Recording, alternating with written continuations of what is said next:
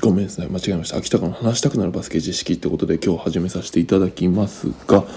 えー、っとですね今日なんですけど、えっと、バスケットコートのサイズの話をしたいかなと思います。えー、っとバスケットコートって一応規格で 28m×15m っていうふうに決まっているんですね。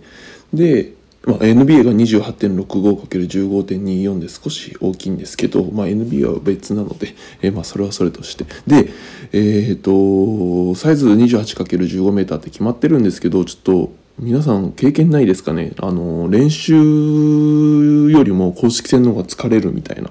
経験ないですか？僕自身高校の時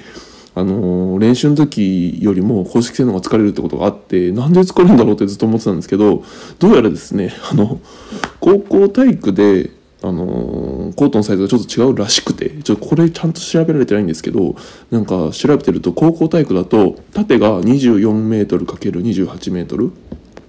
で横が 13m から 15m って決まりがあるそうです。ちょっとこれちゃんとちょっと元のどこだ元のえーと、ちゃんとした企画みたいなのはどこだかちょっと確認できてないんですけどそうするとですね例えば一番小さくて 24m、まあ、横はいいとして縦で 24m っていうふうになると大体、えーと、公式戦とかのやつよりも 4m 短いことになるんですよね。でその 4m 短いってどれぐらいかっていうとフリーリングからフリースローまでが4.225ってすげえ半端な数字なんですけど 4m22 センチ5ミリっていう長さなんで、まあ、フリースローの距離分ぐらい、えっと、縦の長さが変わってくるんですよ。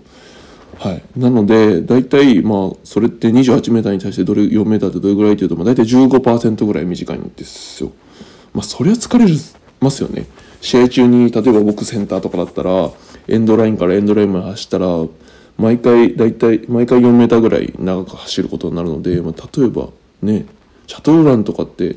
まあ、僕も高校生の時やってましたけどエンドラインからフリースローエンドラインからハーフラインエンドラインから逆側のフリースローエンドラインから逆側のエンドラインでうちの高校のシャトルランはそんなシャトルランでしたけどやるやる時に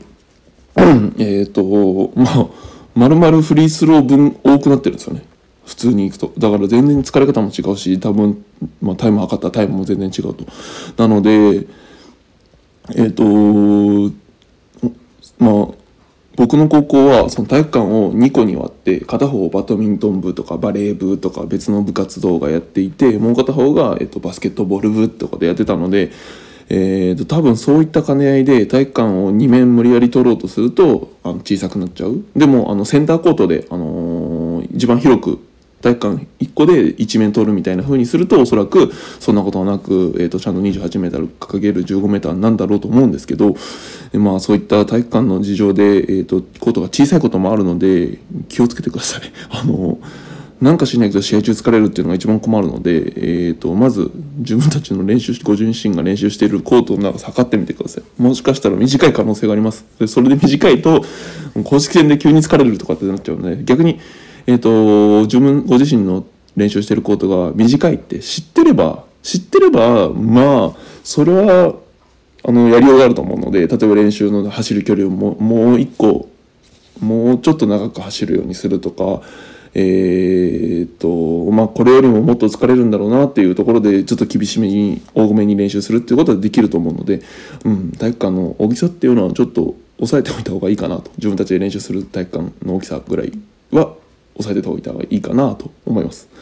はいまあ、僕も母校今今入れない、うん、合併しちゃったんで入れないですけど、えーと、もし測れるんだったら測りたかったなとは思いますが、えー、こんなところで、えー、です。これだけなんです。今日は、えー、今度だけなんですが、まあ、体育館の大きさっていうのはえー、ちょっと違うと時もあるので、えー、公式戦に向けて練習する上ではちょっと気をつけてくださいってことでした。うん短めで以上です。で、えー、次回なんですけど、またリバウンドの話に戻って、リバウンドの落ちる場所について話したいかなと思います。大体91%ぐらいが、うん、ある場所に落ちるんですけど、まあまあそんな話をしたいなと思いますので、次回も楽しみに、楽しみに？楽しみにしてる人いるのかな？えっ、ー、と、次回も見ていただければ嬉しいかなと思いますので、では、